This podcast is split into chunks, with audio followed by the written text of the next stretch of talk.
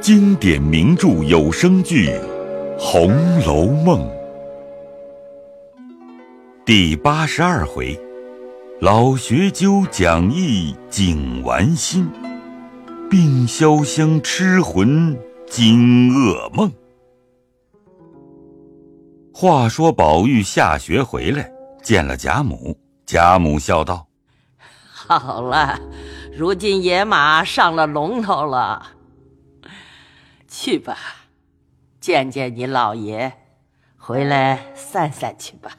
宝玉答应着去见贾政。贾政道：“这早晚就下了学了吗？师傅给你定了功课没有？定了，早起礼书，饭后写字，晌午讲书念文章。”贾政听了，点点头，应道：“去吧，还到老太太那边陪着坐坐去。”你也该学些人工道理，别一味的贪玩。晚上早些睡，天天上学早些起来。你听见了？宝玉连忙答应几个事，退出来，忙忙又去见王夫人，又到贾母那边打了个照面赶着出来，恨不得一走就走到潇湘馆才好。刚进门口，便拍着手笑道。我依旧回来了。蒙可里倒吓了黛玉一跳。紫娟打起帘子，宝玉进来坐下。黛玉道：“我恍惚听见你念书去了，这么早就回来了。哎呀，了不得！我今儿不是被老爷叫了念书去了吗？心上倒像没有和你们见面的日子了。好容易熬了一天，这会子瞧见你们，竟如死而复生的一样。真真古人说一日三秋。”这话再不错的，你上头去过了没有？都去过了。别处呢？没有。你也该瞧瞧他们去。唉，我这会子懒得动了，只和妹妹坐着说一会子话吧。老爷还叫早睡早起，只好明儿再瞧他们去了。你坐坐，可是正该歇歇去了。我哪里是乏，只是闷得慌。这会子咱们坐着才把闷散了，你又催起我来。黛玉微微的一笑，阴叫紫娟：“把我的龙井茶给二爷沏一碗。二爷如今念书了，比不得头里。”紫娟笑着答应，去拿茶叶，叫小丫头子沏茶。宝玉接着说道：“还提什么念书？我最厌这些道学话。更可笑的是，八股文章拿它诓功名混饭吃也罢了，还说要代圣贤立言。”好些的，不过拿些经书凑打凑打还罢了，更有一种可笑的，肚子里原没有什么，东拉西扯，弄得牛鬼蛇神，还自以为博傲，这哪里是阐发圣贤的道理？目下老爷口口声声叫我学这个，我又不敢违拗，你这会子还提念书呢？黛玉道：“我们女孩家虽然不要这个，但小时跟着你们雨村先生念书，也曾看过。”内中有尽情尽理的，也有轻微淡远的。那时候虽不大懂，也觉得好，不可一概磨倒。况且你要取功名，这个也清贵些。宝玉听到这里，觉得不甚入耳，因想黛玉从来不是这样人，怎么也这样嗜欲熏心起来，又不敢在他跟前驳回，只在鼻子眼里笑了一声。正说着，忽听外面两个人说话，却是秋文和紫娟。只听秋文道：“袭人姐姐叫我老太太那里接去，谁知却在这里。”紫娟道：“我们这里才沏了茶，索性让她喝了再去。”说着，二人一齐进来。宝玉和秋文笑道：“我就过去，又劳动你来找。”秋文未及答言，只见紫娟道：“你快喝了茶去吧。”人家都想了一天了。秋文翠道：“呸！好混账丫头！”说的大家都笑了。宝玉起身才辞了出来。黛玉送到屋门口，紫娟在台阶下站着。宝玉出去才回房里来。却说宝玉回到怡红院中，进了屋子，只见袭人从里间迎出来，便问：“回来了吗？”秋文应道：“二爷早来了，在林姑娘那边来着。”今日有事没有？袭人道：“是却没有，方才太太叫鸳鸯姐姐来吩咐我们，如今老爷发狠叫你念书，如有丫鬟们再敢和你玩笑，都要照着晴雯思琪的礼办。唉，我想服侍你一场，赚了这些言语，也没什么趣儿。说着便伤起心来。宝玉忙道：“哎，好姐姐，你放心，我只好生念书，太太再不说你们了。我今儿晚上还要看书，明日师傅教我讲书呢。我要使唤横竖有麝月、秋纹呢。你歇歇去吧。你要真肯念书，我们服侍你也是欢喜的。”宝玉听了，赶忙吃了晚饭，就叫点灯，把念过的四书翻出来，只是从何处看起，翻了一本。看去章章里头似乎明白，细按起来却不很明白。看着小柱，又看奖章，闹到梆子下来了。自己想到：我在诗词上觉得很容易，在这个上头竟没头脑，便坐着呆呆的呆想。袭人道：“歇歇吧，做功夫也不在这一时的。”宝玉嘴里只管胡乱答应。麝月、袭人才服侍他睡下。两个才也睡了，及至睡醒一觉，听见宝玉炕上还是翻来覆去。袭人道：“你还醒着呢吗？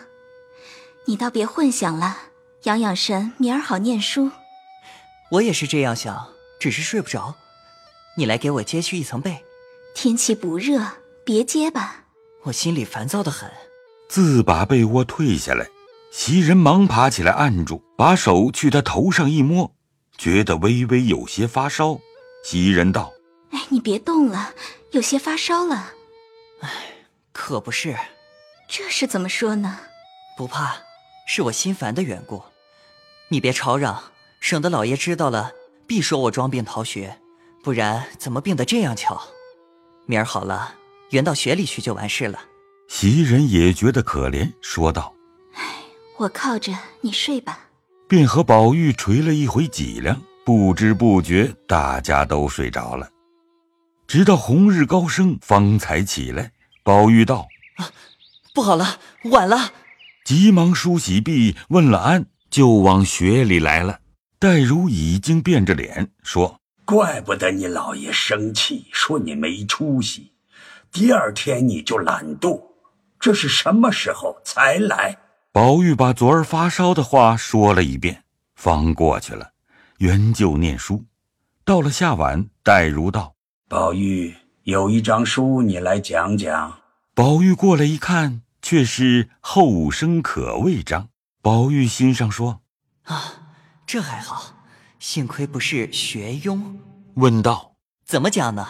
黛如道：“你把接旨句子细细儿讲来。”宝玉把这章先朗朗的念了一遍，说：“这张书是圣人勉励后生，叫他及时努力，不要弄到……”说到这里，抬头向戴如一瞧，戴如觉得了，笑了一笑，道：“ 你只管说，讲书是没有什么避忌的。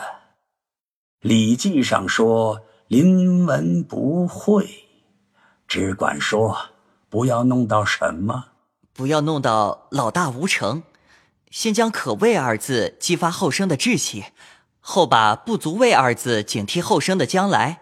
说罢，看着戴如，戴如道：“嗯，也还罢了。串讲呢？